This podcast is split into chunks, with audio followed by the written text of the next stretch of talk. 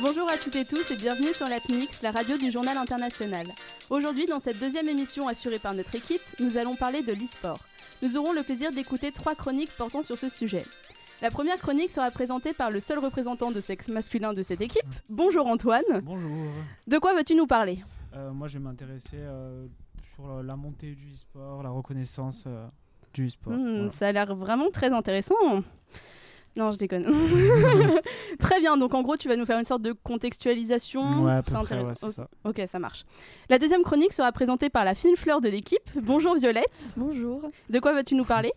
Moi, je vais nous, nous parle- vous parler de l'utilisation de l'e-sport, c'est-à-dire des tournois qui sont euh, faits autour de l'e-sport. Ok, une, une chronique qui semble euh, bien prometteuse. Euh, enfin, nous accueillons une petite nouvelle dans cette équipe. Bienvenue Chloé, je pense euh, pouvoir parler au nom de l'équipe, nous sommes heureux de t'avoir avec nous. À savoir, chers auditeurs, que Chloé est une grande passionnée d'e-sport et de jeux vidéo en général. Elle est donc très impatiente de commencer cette émission. Bonjour Chloé. Bonjour. Et toi, de quoi tu vas nous parler? Moi, je vais parler un peu de tout ce qui est revers et un peu les aspects négatifs, parce qu'il faut bien ça aussi. Je tiens à préciser que nous essaierons d'être le plus neutre possible. Nous sommes une radio étudiante, euh, sans tomber ni dans l'idéal- l'idéalisation, euh, le blâme ou le jugement, bien sûr. Euh, pour garantir cette partielle objectivité, nous avons le plaisir d'accueillir exceptionnellement deux invités. Parce qu'un seul, c'est trop mainstream, on est au-dessus de ça. le premier invité est un invité si exceptionnel que je vais le laisser se présenter par lui-même. Bonjour, cher invité. Peux-tu nous en dire plus sur toi? Eh bien, bonjour à tous, je m'appelle Julien Cartier, alias Louboukil. Je suis présentement arbitre auto-entrepreneur sur sur le site Glory for Gamers, un site qui propose des tournois sur Internet à l'international, et également coach d'une équipe amateur sur Overwatch, un jeu vidéo euh, à grand aspect e-sport. Je suis également ancien joueur amateur au niveau e-sport sur Overwatch et sur Mountain Blade Warband. Un grand Ça. CV. C'est pas mal. Et enfin, pour couronner la cerise sur le gâteau, euh, un élève de première année de droit Sciences Po nous fait également l'honneur d'être ici. Bonjour Xavier, peux-tu te présenter également? Bonjour à tous. Alors moi c'est Xavier Alexandre, euh, alias Pandasan du coup mon pseudo. Euh, je suis un ancien joueur euh, compétitif de League of Legends euh, amateur dans l'association Lyon 3 eSport qui est une association qui possède plusieurs équipes sur euh, Mhm. plein de jeux vidéo.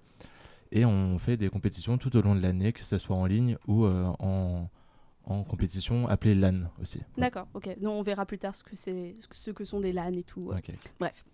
Euh, donc présentation terminée, nous devons enfin débuter l'émission. Je tiens à préciser que chacun est libre d'intervenir quand il veut. Euh, on n'est pas en dictature, du moins dans ce studio. Commençons donc par Antoine qui nous parlera de la montée de l'e-sport. Alors, euh, dimanche 10 novembre, devant environ euh, 15 000 personnes, la Hotel Arena était le théâtre de la victoire 3 manches à 0 des Chinois de Fun plus Phoenix contre les Européens de G2 eSport. Le cadre, l'ultime rencontre du championnat du monde de League of Legends, la plus importante compétition du jeu vidéo, dans ce qui a semblé marquer un pas majeur vers la reconnaissance de l'e-sport par le grand public. Donc en France, le sport électronique commence à se développer depuis le milieu des années 2010. On remarque notamment la création de nouveaux tournois, avec par exemple en 2016 la création de la e-Ligue 1 sur le jeu FIFA 18 après, après 17 ans de partenariat avec E- EA Sport. Donc euh, les joueurs professionnels ou pro gamers en anglais qualifient euh, des personnes gagnant leur vie en jouant en jeux vidéo. Donc vous me direz quelle chance. Seul ou en équipe, le joueur professionnel s'entraîne quotidiennement plusieurs heures par jour, souvent avec un seul et unique jeu pour se spécialiser. Il est gênant- gén- silence. Il est généralement accompagné d'un strateur pour améliorer ses stratégies et sa qualité de jeu générale. Il peut être amené à changer de jeu au cours de sa carrière, mais en restant généralement euh, dans le même genre de jeu. C'est ainsi que Johan Merlot, qui est un joueur euh, renommé, est passé de Warcraft 3 à Starcraft 2. Et du coup, je vais profiter de la présence de nos invités pour leur demander un peu euh, bah, leur jeu de base et puis euh, la- leur routine d'entraînement, s'ils en ont une. Et ben pour moi c'était League of Legends du coup. Ouais. Et c'était donc un entraînement, on était 5 joueurs avec un coach qui était focalisé sur nous. Donc il nous entra- Mhm. euh, on avait un- deux entraînements par semaine, donc une fois le mercredi et une fois le vendredi. Et les matchs de compétition qui étaient le mercredi soir, voilà, de euh, manière Donc, euh, euh, ouais. hebdomadaire. Et des entraînements qui durent à peu près. euh, Ça, Ça ça, dure une ouais. soirée, ça prend pas mal de temps, il faut rester concentré. euh, Mhm. euh, voilà, donc on, on fait des parties, après on a un débrief. et on essaie de, de, revisionner nos parties pour essayer de trouver des points où on peut s'améliorer par la suite. Donc un vrai entraînement bien. Oui, oui, comme un entraînement de sport finalement. c'est ça, ça, ça, intéressant énormément. Que, Oula, touchy subject. ouais, sport, sport, c'est. Et du coup. Euh, Alors pour ma part, je vais, me focaliser sur l'aspect coach, vu qu'actuellement c'est surtout l'aspect euh, l'aspect principal que j'ai. Euh, l'équipe que je coach actuellement est une équipe amateur, mais à trois entraînements par semaine, le mardi, jeudi et dimanche soir. Mhm. Les mardis soirs sont réservés aux entraînements coopératifs qui sont là pour améliorer la synergie d'équipe et pour faire en sorte que l'équipe apprenne à se connaître, car l'équipe est assez nouvelle et puisse développer des stratégies entre elles.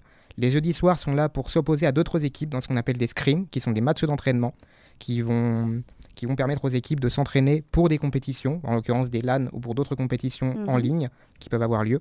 Et les dimanches soirs vont plutôt être euh, basés sur l'aspect stratégique, l'apprentissage des maps, l'apprentissage des cooldowns, car je suis sur le jeu Overwatch qui euh, demande l'apprentissage des caractéristiques de chaque personnage, de chaque, euh, de chaque map, et tout cet aspect stratégique qui doit être vu avec le coach et, si possible, avec des assistants coach qui viennent parfois aider dans le cadre de, de l'entraînement de cette équipe, et parfois avec le manager qui va, qui va planifier un petit peu les horaires d'entraînement, qui va planifier tout ce qui est hors du jeu. Le manager, il gère plus l'équipe, euh, c'est vraiment ça enfin, il... la, technique. La, vraie différence entre le coach et le manager, c'est que le coach se base uniquement sur ce qu'il y a dans le jeu, normalement. Car c'est pas ce qui se passe en la réalité, mais normalement, le, coach se base avec l'analyse sur ce qui se passe dans le jeu, sur l'amélioration des aspects techniques et tactiques des joueurs, tandis que le manager se base sur l'amélioration des conditions de vie des joueurs. Il va, par exemple, utiliser, enfin, s'occuper de tout ce qui est administratif pour les équipes, euh, les équipes professionnelles sur la gestion des déplacements, la gestion des logements, la gestion de la nutrition aussi, avec parfois mm. de la coopération avec des nutritionnistes professionnels mm. ou des, euh, des, agents sportifs professionnels aussi. Tout le côté administratif est laissé au manager, ainsi que le côté social et humain. Si jamais il y a des problèmes sociaux, des problèmes humains parmi les joueurs, c'est également au manager de s'en occuper. Lui, s'occupe vraiment de tout ce qu'il y a hors du jeu. Ok, d'accord, très intéressant. Et euh, sinon, euh, on peut appeler ça aussi strater, du coup, un, un coach un strater. quelque chose de différent Non, le, le strater, ce que, ce que vous appelez strater, ça va plutôt être celui qu'on va appeler le, dans certains jeux le call maker. Le strater, c'est celui qui effectue la stratégie pendant la partie. Car pendant les parties, les coachs n'ont pas le droit d'intervenir. Ils n'ont pas le droit de parler à leur équipe. c'est là que le strater, dans les, dans les jeux en coopération, donc le, le, call maker ou le, strat maker, le leader in-game également, oui, va être celui qui va dire à l'équipe on fait ça, on fait ça comme ça, on passe à tel endroit, on attaque de telle façon, etc. Donc euh, ouais, chaque équipe est quand même bien entourée, bien encadrée. Par, euh, Dans le cadre des équipes professionnelles, oui. Après, il y, a les, y a des décroissances avec les équipes semi-professionnelles et les équipes amateurs, ce, qui est mhm. normal. Mais dans le cadre des équipes professionnelles, comme on, peut en citer Astralis, G2, que vous avez cité précédemment, Fun Plus Phoenix, il y a un encadrement digne des, des grandes compétitions et digne des grandes professions, avec euh, des, des, agents, des, des coachs, des managers et de plus en plus des nutritionnistes, des psychologues, des personnes qui sont là pour s'assurer du bien-être physique et psychologique des joueurs, en plus de s'assurer de leur performance. D'accord. Très intéressant. donc euh, pour être rémunéré, le joueur professionnel et son équipe, donc euh, comme vous l'avez dit, participent à des LAN parties importantes aux quatre coins du monde. En cas de victoire, ils remportent une somme d'argent variable, mais surtout une réputation qui peut intéresser les sponsors. Les sommes d'argent mises en jeu ne cessent d'augmenter ces dernières années. Les équipes importantes sont sponsorisées par les grands constructeurs de matériel informatique comme euh, NVDIA ou euh, et euh, ATI, ATI, qui sont des constructeurs de cartes graphiques, ou encore Intel et AMD, qui sont des fabricants de microprocesseurs. Mhm. Donc les compétitions sont organisées par des associations organisatrices d'événements électroniques depuis le début des années 2000. Ces organisations nationales ou internationales collabore avec les éditeurs, les clubs et les joueurs pour l'organisation des compétitions et en particulier pour la gestion de l'économie du sport électronique. Et du coup, bah, encore une nouvelle euh, question. Euh, je voulais vous demander bah, si vous avez déjà participé à des compétitions et si. Euh, et comment ça se passe? Ouais, voilà, comment ça se passe? Et eh ben moi, j'ai participé à deux compétitions donc de LAN, donc des compétitions physiques. Donc c'est une compétition où on amène notre ordinateur sur place. On est avec notre équipe, donc toutes les équipes sont sont, euh, sont mises dans une salle. Et donc les compétitions ont lieu en direct et euh, on s'affronte. Euh, avec donc les équipes qui sont les unes à côté des autres, ça crée une certaine effervescence et une grande ambiance aussi, et ça peut durer un jour comme un week-end ou voilà. D'accord, très bien. Et euh, toi, tu as arbitré, pour, ma part, j'ai, euh, en tant que joueur, j'ai participé également à une, à une LAN, la Gamers Assembly en 2018 à Poitiers, qui est l'un des plus mhm. grands rassemblements en France au niveau des, au niveau des LAN françaises mhm. en tant que joueur. En tant que coach, j'ai été à celle de 2019, mais non, pas, j'ai, pardon. J'ai été à, la, à l'Occitanie Sport euh, Show, je crois, si ma mémoire est bonne. qui est, euh, qui est à peu près la même chose que la, que la GA, mais sur Montpellier, participer en tant que coach. Et en tant qu'arbitre, je suis effectivement sur les tournois sur Internet qui n'ont rien à voir avec des LAN pour le coup. Ce sont vraiment des tournois qui sont organisés sur Internet où chaque joueur participe depuis chez lui mhm. et va essayer de, de, faire la meilleure performance possible, parfois pour des gains monétaires, parfois simplement pour des gains de réputation. Ok. il m'a aussi euh, été possible d'être administrateur à une LAN qui est la, la Colmar eSport Show l'année dernière et je vais réitérer l'expérience cette année. D'accord. D'accord, très bien. Ok. Euh, juste une question. Quand tu dis que vous êtes tous dans une salle et que vous jouez avec vos ordi et tout, c'est retransmis comment? Enfin, comment le public c'est par Twitch? Enfin, je sais pas du tout. Alors, il y a deux diffusions. Il y a une diffusion qui peut être en direct sur place où il y a un public qui vient à la LAN et aussi une retransmission qui est en direct sur Twitch ou euh, YouTube en général. Voilà. Ok, merci. D'accord. Donc euh, en avril 2016, le Comité international olympique annonce reconnaître l'e-sport comme un sport à part entière en partenariat avec l'Agence mondiale antidopage. La Fédération internationale d'e-sport apportera son concours au Comité olympique afin de définir la faisabilité de telles compétitions lors des Jeux olympiques. Dans cette continuité, en juillet de la même année, l'e-sport Integrity Coalition quel accent est fondée en Angleterre par plusieurs acteurs majeurs tels que l'ESL, la DreamHack, Intel et Plantronics. Son objectif est de lutter contre le dopage dans le milieu du sport électronique, tel que l'ESL avait déjà essayé de faire euh, depuis un an. En août 2017, peu après l'obtention euh, par euh, Paris des Jeux Olympiques d'été de 2024, Tony Estanguet, qui est un membre du comité international olympique et euh, qui est le coprésident du comité de candidature Paris 2024, se dit prêt à discuter avec le CIO et les représentants du monde du sport électronique pour éventuellement y inclure la discipline. Mhm. Cependant, euh, la marche menant à la consécration suprême, à savoir la reconnaissance euh, par le CIO, est encore haute. En décembre 2018, celui-ci a jugé l'interprétation, l'intégration mhm. de l'e-sport prématurée en cause la difficile appréciation de son caractère sportif et surtout les intérêts privés qui se trouvent derrière, qui servent de relais promotionnel aux éditeurs du jeu vidéo.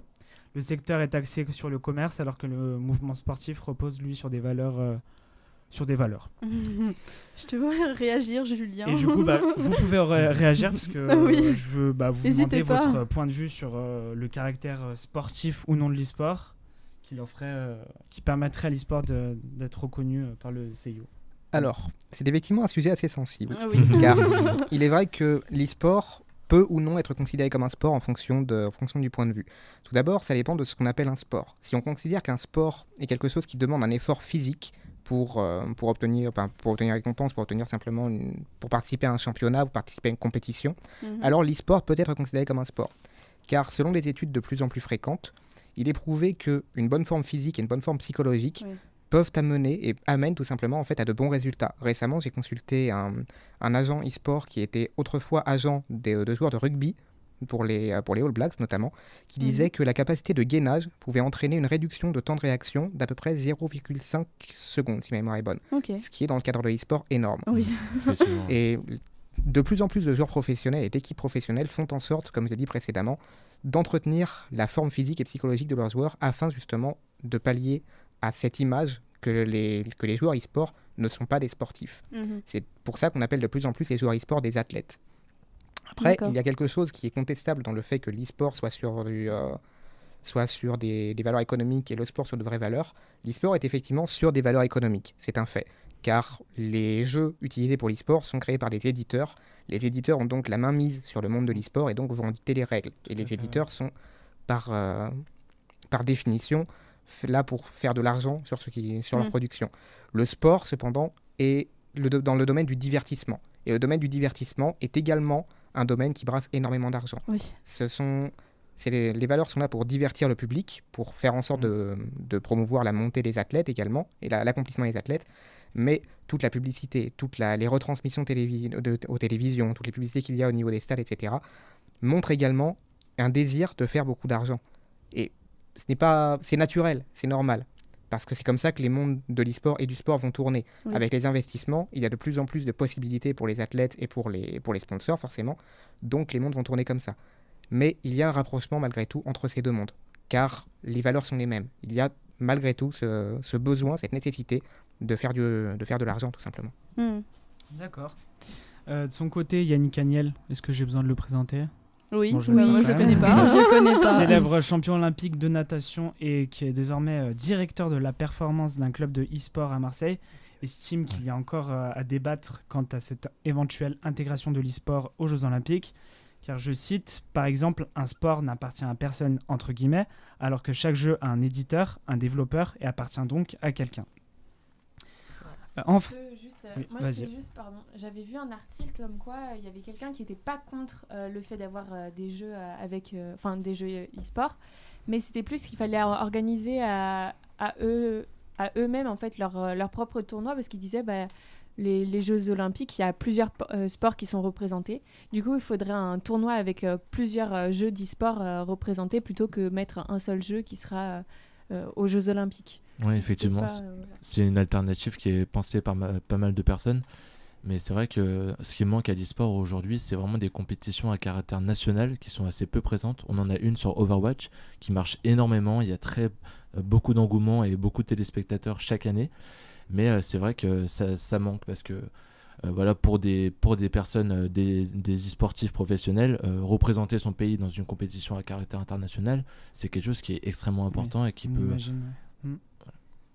C'est vrai, et euh, outre ça, la, la séparation entre l'e-sport et le sport a été proposée, comme vous l'avez dit, mais a aussi été décriée par certains, car selon, ces- sur- selon d'autres personnes, l'e-sport et le sport devraient plutôt fusionner et devraient montrer, entre guillemets, front commun par rapport au fait que ce sont tous les deux des domaines de divertissement.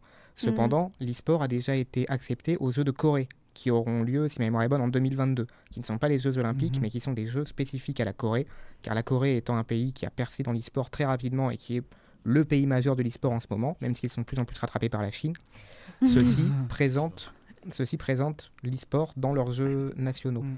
Et ça peut être un tremplin pour, euh, pour le CIO, pour le coup, pour essayer d'intégrer l'e-sport au, euh, aux Jeux Olympiques ou à d'autres pays organiser des jeux qui vont être spécifiques à l'e-sport. C'est un bon début. Comme ça, on a tous les points de vue. C'est Oui. parfait. Donc en France, les compétitions euh, de jeux vidéo ont longtemps évolué dans un certain vide juridique. En janvier 2016, Manuel Valls se confirme à deux parlementaires, Rudy Salès et Jérôme Durin, la mission de définir un cadre législatif et réglementaire favorisant le développement des compétitions de jeux vidéo en France, auprès de la secrétaire d'État générale du, du numérique et de l'innovation, Axel Lemaire. Le rapport remis en mars 2016 par les deux parlementaires dé- débouche sur une participation au projet de loi pour une république numérique qui est adopté en octobre 2016 et reconnaît dans son chapitre 4, section 2, la pratique du jeu vidéo en compétition en France, ainsi qu'un statut officiel aux joueurs professionnels. L'association Loi de 1901 France e-sport est créée le 27 mai 2016 avec pour mission de, je cite, représenter les, inco- les in- je refais. Avec pour mission de, je cite, représenter les intérêts communs des agents du secteur des sports électroniques, ainsi que de développer, promouvoir, encadrer la pratique des sports électroniques dans un esprit d'équité et d'épanouissement humain, s'inscrivant dans les valeurs et les principaux fonda... Je refais parce que- Je je t'en coupe. Tu vas y arriver, t'inquiète. s'inscrivant dans les valeurs et les principaux fondamentaux de l'olympisme. Donc euh, les marques s'intéressent de plus en plus à cette discipline par le sponsoring de compétitions et d'équipes. Dans certains pays, comme euh, l'a dit notre invité, euh, la Corée, les Gozu euh, sont de véritables célébrités. Certains matchs de jeux de stratégie sont diffusés euh, à la télévision en direct. Depuis le début des années 2010, euh, des web TV se sont spécialisés uniquement dans le sport électronique tels que iScore TV, NetGaming, euh, Origin TV pour ne citer que. Euh, ces web TV utilisent des servings de streaming et de VOD comme euh, YouTube et Twitch. L'événement le plus regardé de l'histoire du sport électronique, vous avez une petite idée? Euh, League of Legends. Oui, mais quand? Pas Je cette sais année, pas. non? Ouais, c'est le dernier championnat du monde de League of Legends. C'est bien parce que nos invités ils acquiescent, ils sont d'accord avec tout ce, que, tout ce que tu dis. 1,75 millions de spectateurs sur la plateforme de diffusion de vidéos en direct qui est Twitch, surpassant le désormais célèbre Eclipse de Fortnite. Et c'est plus de 3,9 millions de téléspectateurs simultanés Wow. au global, hors Wow. retransmission télévisée et hors territoire chinois. Ok, Euh, de son côté, en France, la chaîne C8 euh, mise sur l'e-sport et a par exemple diffusé entre fin septembre et fin novembre 2017 un tournoi de Counter-Strike Go, à l'instar euh, des chaînes L'équipe TV, Canal+, Beansport ou SFR Sport qui ont déjà entamé ce type de diffusion. Depuis janvier 2018, ES1 est la première chaîne française entièrement dédiée à l'e-sport. Selon une, Je refais. Selon une étude publiée par Newzoo en 2015, l'audience de l'e-sport en 2014 est de 89 millions de visionneurs réguliers et de 117 millions de visionneurs occasionnels. Selon la même agence, l'audience atteint en 2017 les 191 millions de visionneurs réguliers et 194 millions de visionneurs occasionnels. Encore selon cette agence, 42% des visionneurs de sport électronique ne pratiquent pas eux-mêmes les jeux vidéo qu'ils regardent. Mhm. Donc euh, l'e-sport aujourd'hui, c'est des salles mythiques et des stades pleins, des jeunes en folie, des compétitions dont les récompenses dépassent l'entendement, des joueurs connus aux quatre coins du globe et dont la renommée dépasse même celle de certains sportifs. Donc voilà ce qu'est l'e-sport aujourd'hui, un, un, véritable phénomène de société, un sport même du coup. Au départ, ça... je coupe. Au départ, simple loisir, l'envie de compétition a vite pris le dessus, donnant une toute nouvelle dimension aux jeux vidéo. Bravo, merci Antoine. Pas de souci. J'ai vu que vous avez marqué des choses sur vos feuilles. Est-ce que vous voulez rajouter euh, des informations? Euh, Moi, juste une petite anecdote. Euh, au début de ta chronique, tu as dit que généralement, un athlète sportif allait rester dans le même domaine de jeux vidéo. Ouais, dit ça, Et euh, il y a une exception qui est un joueur euh, suisse, donc francophone, qui s'appelle Airwax, qui était un ancien joueur professionnel de League of Legends et qui lui est complètement passé sur Fortnite. Donc qui n'a rien, à voir. et pourtant, aussi, ouais. ça arrive, ça arrive. C'est plus rare, mais ça arrive. Et euh, c'était déjà un très bon joueur sur League of Legends et aujourd'hui, sur Fortnite, il a participé à la Coupe du Monde carrément ah de Fortnite. donc euh, ça lui a pas. Il y en a qui sont bons. il y en a qui sont bons en tout quoi. C'est un don effectivement. D'accord, bah. Julien, peut-être, je sais pas. Non, tout, ce que vous avez noté a été précisé par la suite. Juste un, dernier détail que je voulais préciser par rapport au fait que l'e-sport soit pour les jeunes, et fait, enfin, soit pour les jeunes, soit majoritairement pour les jeunes. C'est vrai que l'e-sport a une. Enfin, les joueurs e-sport ont entre guillemets une date de péremption par rapport aux mm. capacités physiques qui va arriver aux alentours de 27 ans et va demander une, euh, une redirection généralement. Cependant, il y a aussi les tournois e-sport qui sont faits pour les personnes âgées. Et pour le coup, je me souviens y avoir, oh. y avoir euh, assisté à la Gamers Assembly 2018 il y avait un tournoi e-sport qui était sur Weebulling, qui paraît, ça, ça, paraît, complètement incongru, mais il y avait vraiment un tournoi e-sport sur Weebulling et il y avait des personnes âgées qui étaient sur scène devant des centaines de spectateurs et qui jouaient à Weebulling. C'était mémorable. C'est trop bien. Ah, surtout que Weebulling, c'est vachement bien. mais c'est pour le coup, je crois avoir rarement vu une foule avec autant d'engouement que ah en regardant ah, ces personnes âgées en train de jouer à Weebulling. Bah je suis sûr que c'est le genre de, de, choses que quotidien ils aimeraient bien mettre en avant. En avant dans euh, c'est quoi mercredi transpi non c'est pas ben, ça c'est passé dans mercredi transpi. Ah, c'est pour ça que j'en ai entendu parler c'est déjà passé dans mercredi transpi dans quotidien c'est quoi c'est quotidien non ouais, quotidien. ouais super la culture. C'est bon ok. Donc maintenant nous allons passer à Violette. Je t'en prie éblouis-nous sur l'utilisation de l'e-sport. Alors euh, donc l'e-sport a d'une malène oula allez ça commence bien Alors, l'e-sport a donc d'une manière générale pris une grande importance dans notre société, comme l'a dit Antoine précédemment. Et moi, je vais me concentrer sur l'utilisation de l'e-sport, par exemple, à des fins caritatives principalement. L'e-sport est avant tout un jeu vidéo en ligne pratiqué en équipe, on l'a vu, et dans un but distractif. Mais à partir de la fin des années 1990, cette pratique prend une dimension professionnelle par la création de tournois qui vont même aller jusqu'à se réaliser sur la scène internationale. C'est-à-dire que des, des acteurs mondiaux du sport électronique participent à des tournois officiels organisés par, par exemple, attention à moi en anglais, la Major League Gaming. Il devient alors un sport électronique de haut niveau il ne s'agit pas d'une activité physique, donc on en a déjà un petit peu débattu précédemment. À proprement parler, donc ce n'est pas une activité physique, mais son nom est tiré du fait que les actions à réaliser durant une game peuvent aller jusqu'à 300 actions par minute. Il faut une capacité de gainage, comme on l'a vu, une forme physique et psychologique. C'est le cas principalement des jeux de League of Legends ou encore de StarCraft. Les tournois trouvent des financements par des sponsors, des publicités, lors de la diffusion en streaming de ces tournois, et on verra plus précisément quand je parlerai du Z-Event évidemment, comment l'argent est généré. Et on constate que d'année en année, il y a de plus en plus de pratiquants de e-sport. Il y aurait environ 14 millions de pratiquants de jeux vidéo d'une manière générale, dont 3,6 millions qui participent à des compétitions de e-sport. En 1960... Non. C'est en 1997 qu'a lieu l'un des premiers tournois. Il s'agit du jeu du Quake. C'est d'ailleurs organisé par la Cyber Athlete Professional League, qui la même année est créée par Angèle Munoz. Ce tournoi regroupe à l'époque 300 concurrents, et cette première compétition virtuelle marque la professionnalisation de l'e-sport et sa reconnaissance en tant que sport d'équipe. Mhm. Puis a lieu un autre tournoi, celui de l'Ana Game en 2003, qui cette fois rassemble 820 joueurs. Donc déjà, on a augmenté de, pas mal le nombre de concurrents. Il faut faire des calculs, attention. Hein. Ah oui. Je vais pas me lancer là-dedans là. Ce tournoi est plus précisément une land party, LAN party? LAN party, Pardon. C'est-à-dire un événement rassemblant des joueurs pour participer à des jeux vidéo multijoueurs sur un réseau local à la place d'Internet. Donc je crois qu'on en a déjà parlé. Mm-hmm. Attendez, je suis en confusion là. Attendez. T'as pas envie de te répéter Au pire, répète-toi. Parce qu'on en a déjà parlé un peu, mais du coup, je sais pas. Ouais. Vas-y, fais ta, ta chronique. Déjà, il y a Xavier qui a fait une tête bizarre C'est vrai. a parlé de ouais, Ah oui, t'as réagi, oui. Ouais. Ah, oui. C'est pas vraiment de l'e-sport. Ah oui. Gros débat.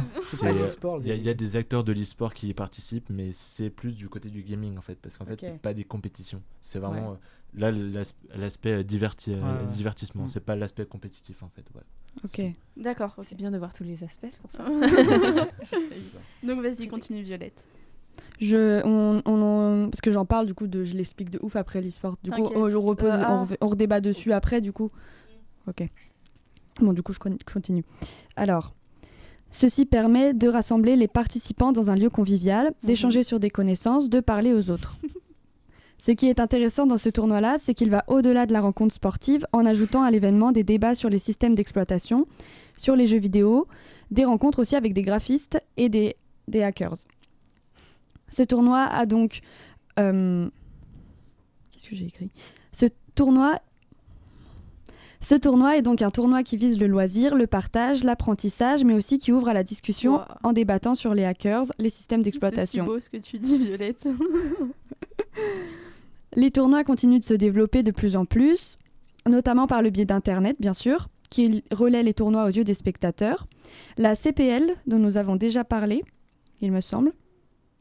Oui, la Cyber ah Athlete Professional League, qui est donc une. Euh, une euh, Attendez, je la refais. Hein. Cyber Athlete Professional League. De toute façon, je, je, un bon, là, je fais de la merde là. Ok. Euh, la CPL, c'est-à-dire la Cyber Athlete Professional League, dont nous avons déjà parlé, offre 1,5 million de dollars en, espèces, en en 2005 pour financer des tournois, ce qui est une somme considérable. Puis, cette ligue est une force pour l'e-sport et en 2008, elle va même créer la Fédération internationale de l'e-sport, une organisation mondiale basée en Corée du Sud et dont la mission principale est de faire reconnaître le sport électronique comme un sport à part entière. Cette organisation compte 47 nations membres depuis 2018. En France, c'est surtout à partir de 2010 que l'e-sport se développe. De nouveaux tournois sont créés en 2016, euh, c'est-à-dire la e-League 1 sur FIFA 18. Le cabinet Superdata estime quant à lui que l'e-sport en France pèsera 26 millions de dollars. Le cabinet Superdata estime quant à lui que l'e-sport en France pèsera 26 millions de dollars en 2017 et près de 29 millions de dollars en 2018. Euh, pendant qu'on est sur des chiffres euh, concernant la France, euh, j'aimerais ajouter qu'en 2019, et d'après le site, un site internet s'appelant Statista, la France compte dans ses rangs plus de 930 joueurs professionnels d'e-sport, si c'est bien ça, si ça vous dit quelque chose. Oui, Après, oui, pardon. Ok. Après donc les USA, la Corée du Sud et le Japon, elle est au quatrième rang mondial, ce qui n'est pas rien. Pas les Finlandais, non? C'est peut-être que sur LoL, je sais pas. Comment ça Les Finlandais, non C'est vrai que les, pays d'Europe du Nord ont beaucoup de joueurs professionnels, beaucoup de joueurs, ont beaucoup de joueurs connus professionnellement parlant. Mais ce n'est pas, c'est pas forcément. Euh, ils ont beaucoup de joueurs connus, mais pas forcément beaucoup de joueurs au total. Car là où on connaît beaucoup de joueurs finlandais, danois, suédois, norvégiens, sur des jeux comme League of Legends, sur CSGO, euh, les joueurs français sont plus, sont plus répartis. On a beaucoup de joueurs français sur, euh, sur FIFA notamment, où, on mhm. où Vitality n'arrête pas d'accrocher les, championnats du monde et je crois que même qu'ils les gagnent si mémoire est bonne. On a des joueurs français sur Rainbow Six Siege. On a deux joueurs français sur Soul Calibur 6 qui font des performances incroyables, qui sont Kayane et Skill. L'un, le, second ayant été sacré champion du monde récemment, je crois, qu'il a, il a gagné l'Evo 2019. C'est pas rien, On a des joueurs français sur Overwatch qui représentent la, qui représentent la France de toute façon à, la Coupe du Monde. Des joueurs français sur League of Legends, quoique un petit peu moins. Donc là où les joueurs de l'Europe du Nord sont plus souvent connus, ils sont également moins nombreux en globalité. Ok, merci. J'en prie Violette. Donc, euh, on va maintenant parler de deux autres jeux vidéo. Donc, c'est vrai que je me suis un petit peu éloignée euh, de l'e-sport, mais je trouvais ça intéressant d'en parler, puisque je cherchais euh, les utilisations, enfin, comment on pouvait se servir des jeux vidéo d'une manière générale par Internet. Donc, le premier jeu vidéo est à but caritatif, et l'autre est à but scientifique, et c'est surtout lui qui s'éloigne vraiment du e-sport. Mais il est surprenant, disons. Donc, je vais en parler quand même. Le premier a beaucoup fait parler de lui récemment. Vous l'aurez deviné, il s'agit du Z-Event, mhm. bien que on pourra euh, parler de s'il s'agit en effet d'un d'e-sport ou non. Voilà. Donc pour ceux qui ne savent pas ce que c'est que le Z-Event, c'est un projet créé par Adrien Nougaret et Alexandre Dachary, plus connus sous les noms de Zerator et Dash. Il réunit des streamers francophones pour jouer en live sur le site de streaming Twitch, et le but est d'obtenir des, des dons pour une association caritative. Les streamers jouent donc pendant environ 50 heures, soit 3 jours, à des jeux vidéo en ligne qui sont visionnés par un public qui a la possibilité de faire des dons. Donc l'argent généré lors de l'événement l'est soit par la diffusion de publicité, des sponsors, ce qui n'est pas très fréquent a priori pour le Z-Event, les sponsors sont plutôt utilisés pour organiser par exemple la Paris Games Week, soit par l'accès pour, pour les abonnés, soit par l'accès pour les abonnés à des fonctionnalités des fonctionnalités. Des fonctionnalités. Soit par l'accès pour les abonnés à des fonctionnalités, disons, euh, attractives, disponibles sur leur stream, par exemple dans l'espace commentaire. Ou soit directement par des dons spontanés de la part des visionneurs, ce qui est le cas du Z-Event. Ce qui est le cas du Z-Event. La première édition du Z-Event date de 2016 euh, et a permis de lever plus de 170 000 euros pour l'ONG Save the Children. La deuxième date de 2017 avec 60 heures de live consécutives pour 500 000 euros au total pour la Croix-Rouge et les sinistrés de l'ouragan Irma. Ensuite, encore une édition en, 2018 qui avait réuni plus d'un million d'euros pour Médecins sans frontières. Et cette année, bien sûr, du 20 au 23 septembre 2019, c'est 3 millions d'euros, un petit peu plus, qui ont été récoltés pour l'Institut Pasteur. Donc c'est un record. Le Z-Event est un moment de partage et de solidarité. Euh, c'est vrai que personnellement, je connaissais pas du tout le Z-Event parce que je suis pas du tout une, euh, gameuse, donc. Euh, je m'attendais à quelque chose d'assez fermé où les personnes sont juste sur leur écran. Et en fait, c'est vraiment un moment de partage et de, convivialité. Donc, on peut se demander par, par quels moyens les gens vont, vont en venir à donner de l'argent spontanément. Il est évident que d'abord, il s'agit d'argent pour une association caritative, donc le public est beaucoup plus amène de donner. Mhm. Quand bien même il ne s'agit pas d'un public passionné de jeux vidéo, mais pour encourager les spectateurs d'autant plus, les joueurs se donnent des défis, que ce soit des défis au sein du jeu vidéo auquel ils jouent, ou des défis en dehors du virtuel.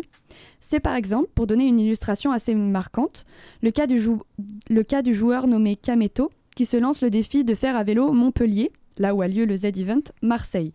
C'est environ 9 heures de vélo, en étant euh, bien sûr euh, un, en étant bien sûr euh, un comment on appelle ça un cycliste en étant bien sûr un cycliste confirmé.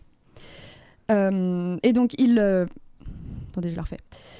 C'est par exemple pour donner une illustration assez marquante le cas du joueur nommé Kameto qui se lance le défi de faire à vélo Montpellier donc le lieu du Z-Event Marseille. Donc c'est environ 9 heures en étant un cycliste confirmé s'il atteint 75 000 euros sur sa cagnotte donc les joueurs bien connus donc Zerator qui euh, est le créateur du Z-Event, et Squeezie, qui est un youtubeur connu, vont expliquer le challenge aux spectateurs et encourager les gens à donner, si bien qu'en à peine 10 minutes, 40 000 euros sont récoltés pour un total donc de 75 000 euros. c'est conséquent. Hein. C'est énorme. Ça va vite. c'est très très vite.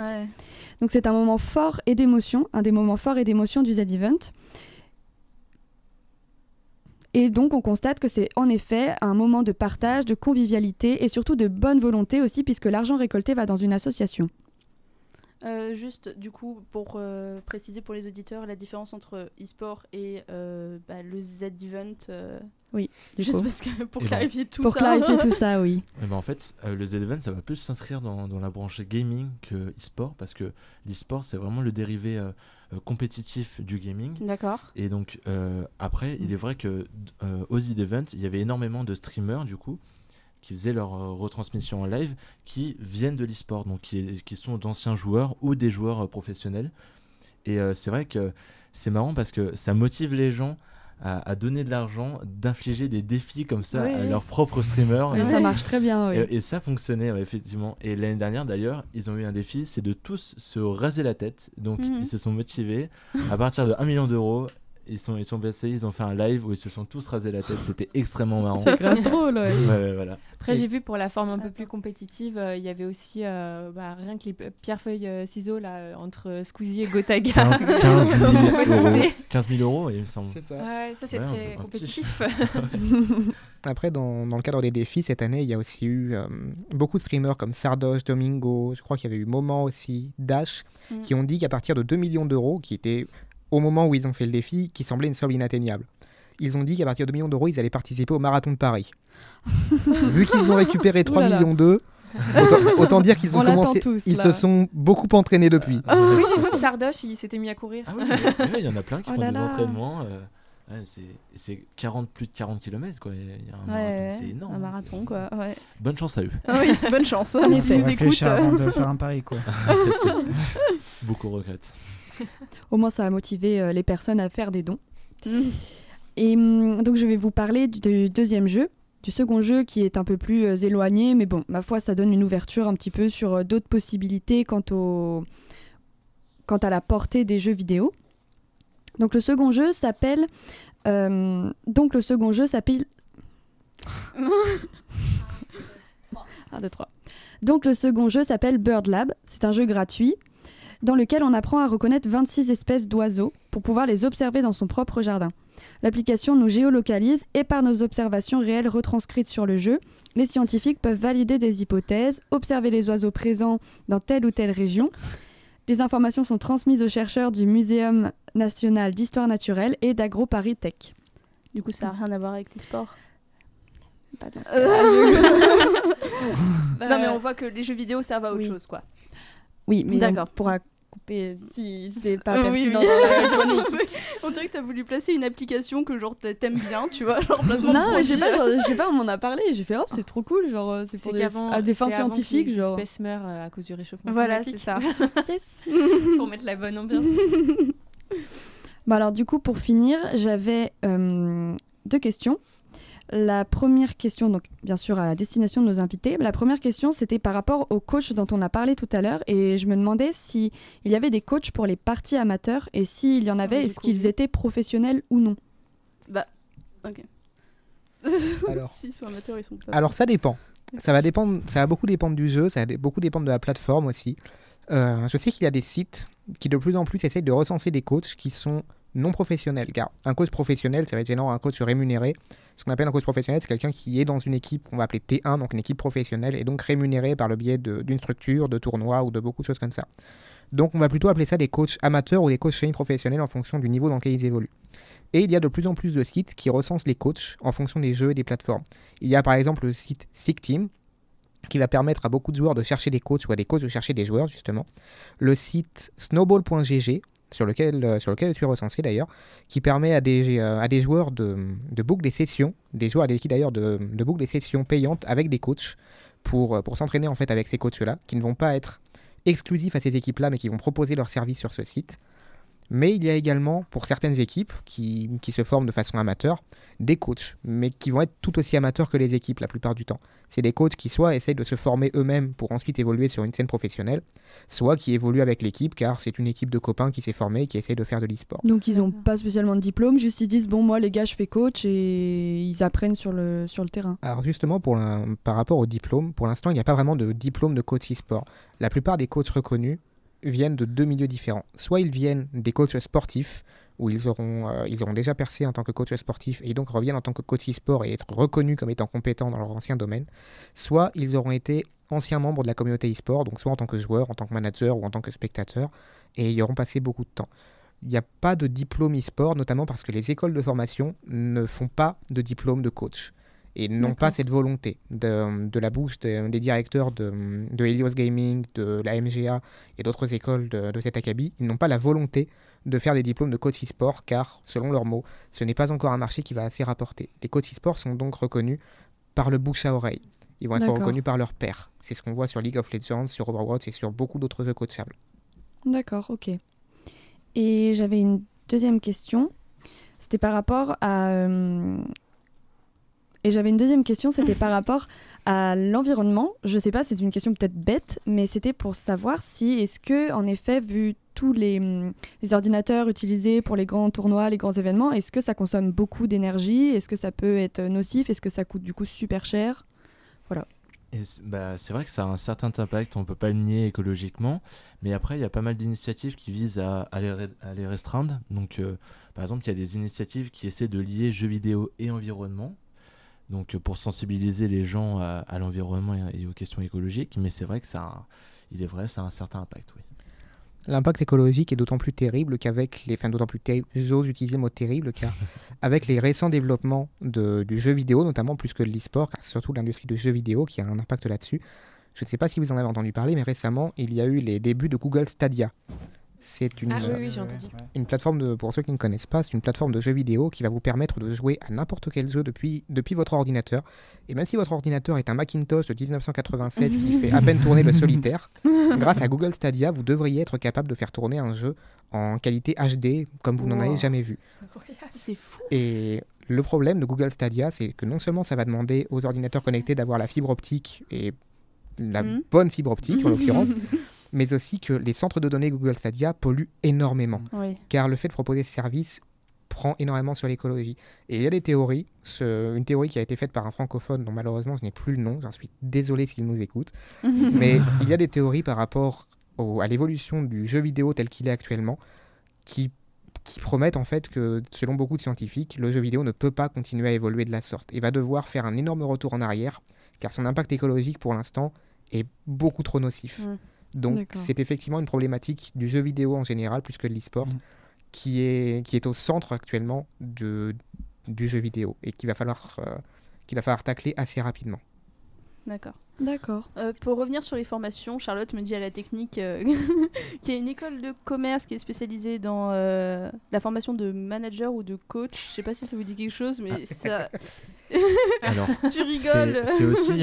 Bah, c'est comme euh, sport e-sport, c'est un autre grand débat dans notre milieu. C'est euh, euh, est-ce qu'on peut dire vraiment que ces écoles sont. Bah est-ce qu'on peut les recommander ou est-ce, qu'elles sont recommandables? Alors en fait, elles ont souffert vraiment d'un, mauvais départ parce que à l'initiative, ces écoles étaient faites par des auto-entrepreneurs un peu malveillants qui mmh. avaient vraiment. comme but juste de se faire de l'argent sur le dos de rêves de, d'enfants et d'adolescents quoi et après, bon, dans le futur, là récemment, il y a des écoles qui de plus en plus se structurent et permettent vraiment d'accompagner un projet professionnel. Mais euh, c'est vrai qu'elles souffrent encore de ce, de, ce, euh, bah, de ce mauvais départ qui a été fait par des personnes malveillantes. Mais euh, il y a une, donc l'école dont tu parlais, c'est l'école qui s'appelle le Gaming Campus, qui est à Lyon. D'accord. Qui, est donc, qui contient deux écoles. Une école qui s'appelle la Gaming Business School et une école qui s'appelle la Gaming Academy, qui n'ont pas du tout le même projet. Euh, l'une se concentre sur la formation, donc comme une école de commerce classique, euh, de formation au métier du management et du commerce euh, dans le milieu de l'e-sport et du jeu vidéo en général. Et l'autre, elle se concentre sur la formation d'athlètes e-sportifs, donc en proposant un accompagnement pour permettre à des, à des joueurs de jeux vidéo brillants d'essayer de passer ce palier de joueurs e-sport amateurs à e-sport professionnel. Voilà. D'accord, merci. Et pour le coup, si je peux me permettre de rajouter ma propre expérience, car l'année dernière, j'ai été dans l'une de ces écoles. J'ai été dans l'école ISEFAC Montpellier, qui fait partie de ces écoles qui forment justement des managers, des coachs, des agents, qui forment autour du business de l'e-sport et non pas autour du, jeu vidéo, même s'il y avait une école voisine qui était la MGA. Et c'est vrai que il y a, y a ce côté mauvaise réputation qui, qui est toujours présent mais qui est de toute façon aussi présent dans les centres de formation sportifs, car dans les centres de formation sportifs, des centaines de jeunes rentrent et généralement, mm. sur une promotion de 100 personnes, il y en aura un qui arrivera à se faire connaître, deux peut-être, dix si, si la formation est très bonne. Oui.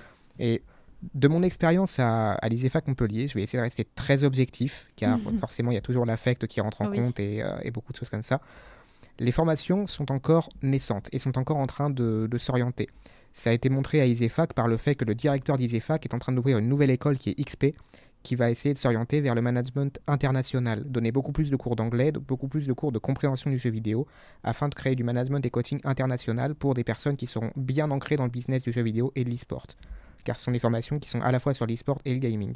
Mhm. Mais ces formations s'améliorent petit à petit, essayent de prendre aux autres écoles de commerce et à leur passif d'école de commerce, car généralement ce sont des branches d'écoles de commerce qui vont développer ces nouvelles formations, essaye de prendre ce qui marche, de tester et de voir si ça fonctionne dans le, dans le milieu de l'e-sport. Souvent ça ne fonctionne pas, car le milieu de l'e-sport a beau être proche de celui du sport, il a aussi certaines différences non négligeables. Mais lorsque ça fonctionne, ça peut effectivement mener à des... Ça pourra, j'espère en tout cas, mener à des formations qui auront une valeur à l'avenir. Mais malheureusement, on ne peut savoir la valeur de la forme d'une formation qu'à partir du moment où les diplômés de cette formation entreront sur le marché du travail et donneront eux-mêmes une valeur à ces diplômes.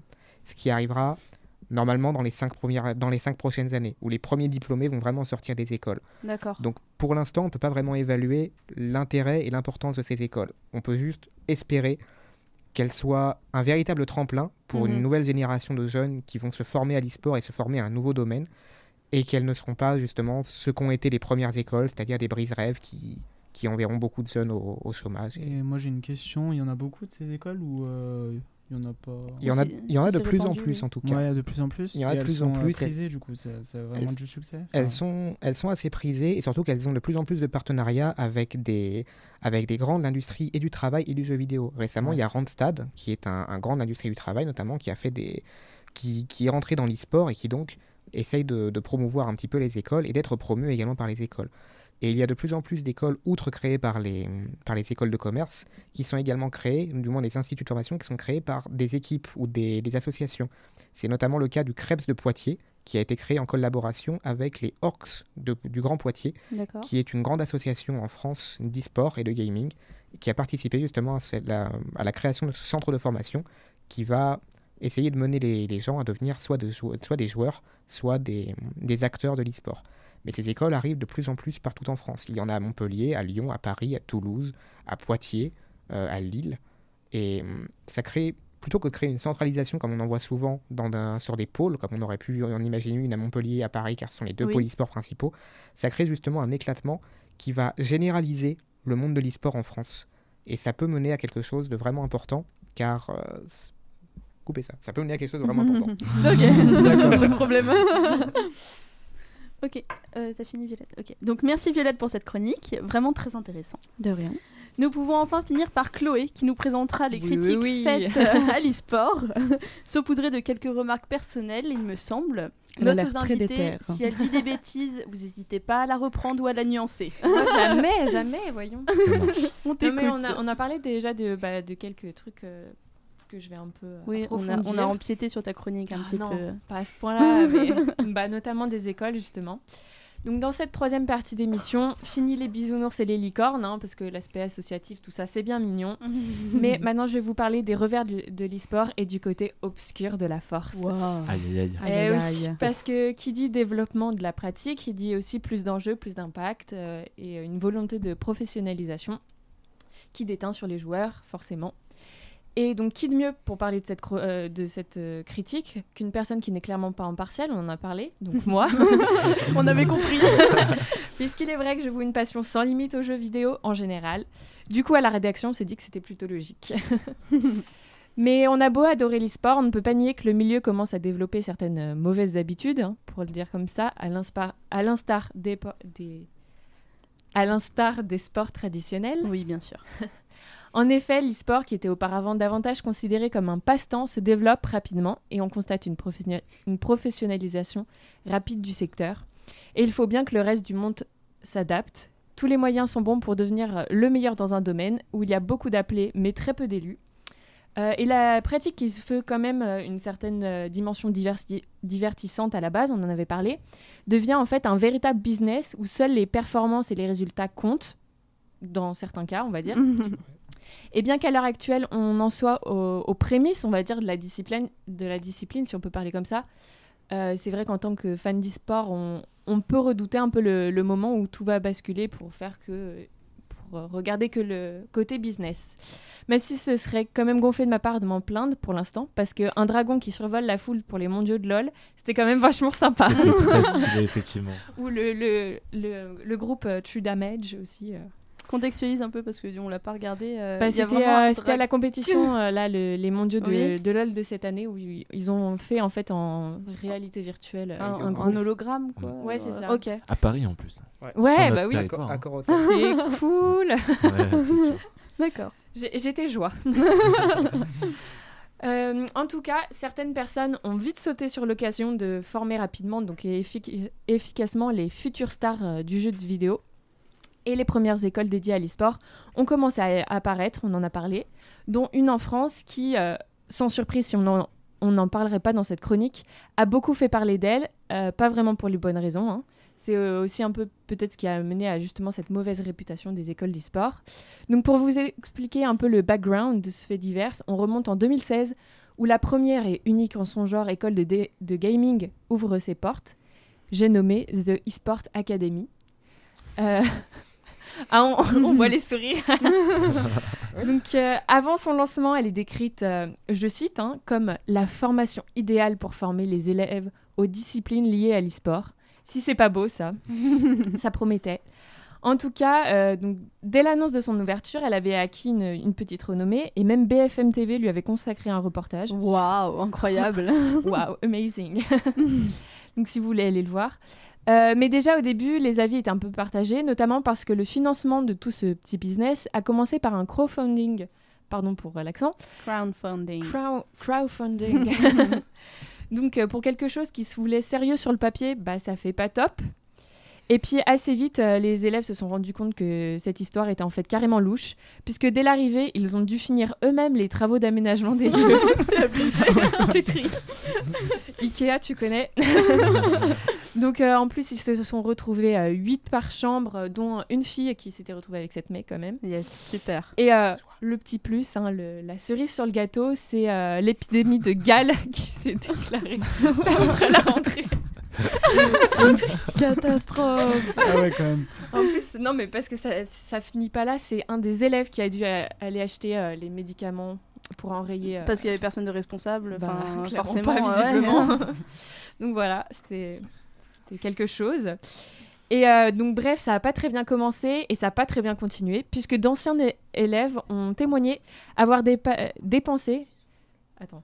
Bref, ça n'a pas très bien commencé et ça n'a pas très bien continué, puisque d'anciens élèves ont témoigné avoir dépensé plusieurs milliers d'euros pour les cours annoncés, et ils se sont retrouvés sans ordi, ni salle de classe, ni prof. Et bien sûr, sinon c'est pas drôle, ils ne se sont jamais fait rembourser. Yes.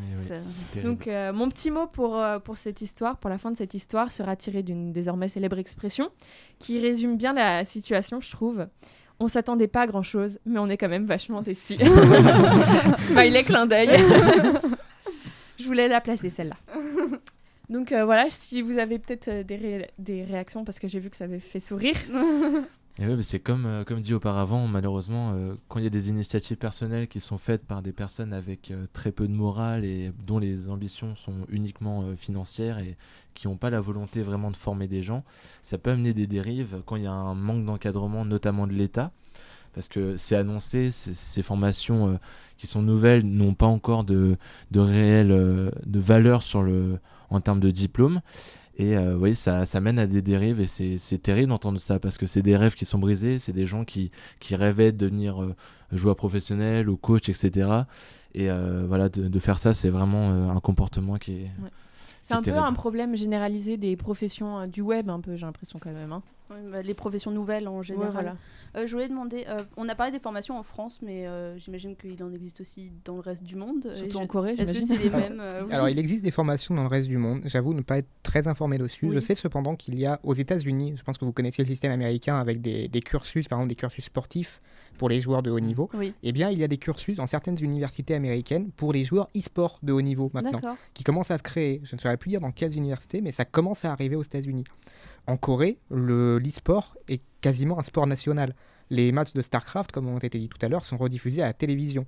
C'est c'est presque devenu, c'est culturel maintenant en Corée. Mm. Euh, récemment en Chine, sans, parler de formation, mais la première cité e-sport a été créée dans la ville de Hangzhou, qui est, qui est une ville côtière de la Chine.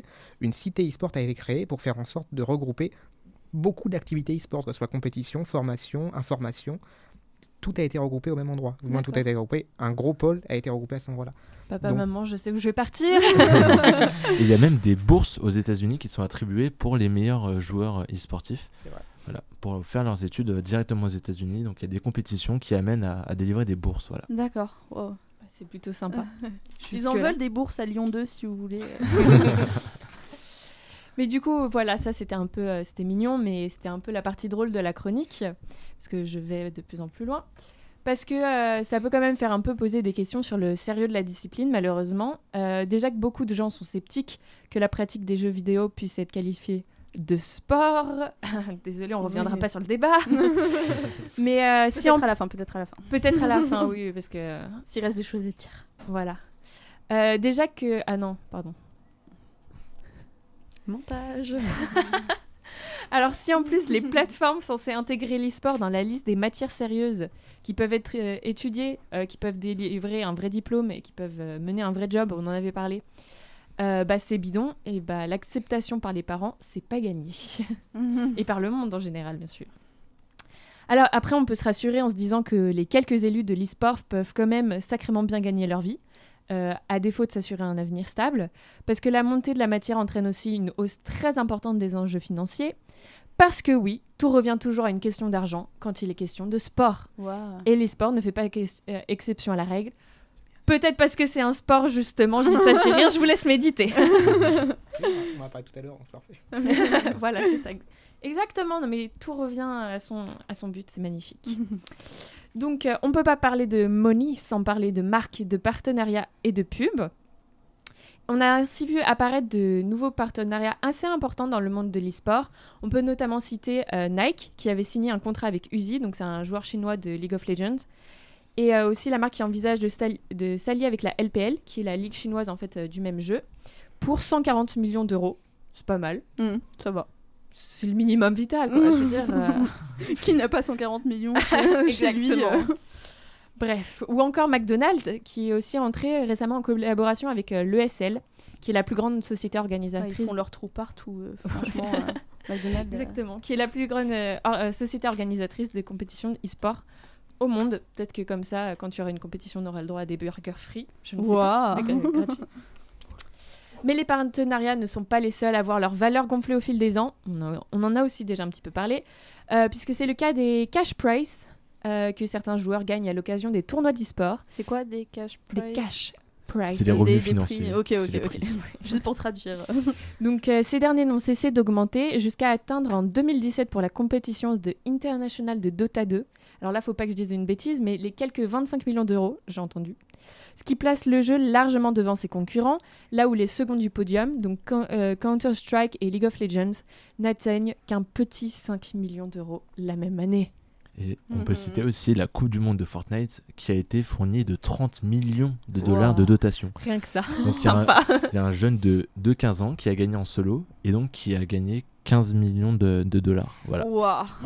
Un bon départ dans la vie. Je sais pas s'il y a plus de chances de gagner à ça qu'au loto, mais bon, ça va créer des vocations. mais bon, ça, c'était les chiffres euh, qui marquent. Mais le fait est que cela euh, ne touche qu'une infime partie des, des, joueurs qui veulent être pros. Puisque souvent, et quel que soit le jeu, il y a très peu d'équipes, avec très peu de joueurs qui jouent continuellement les uns face aux autres et qui arrivent vraiment à se démarquer.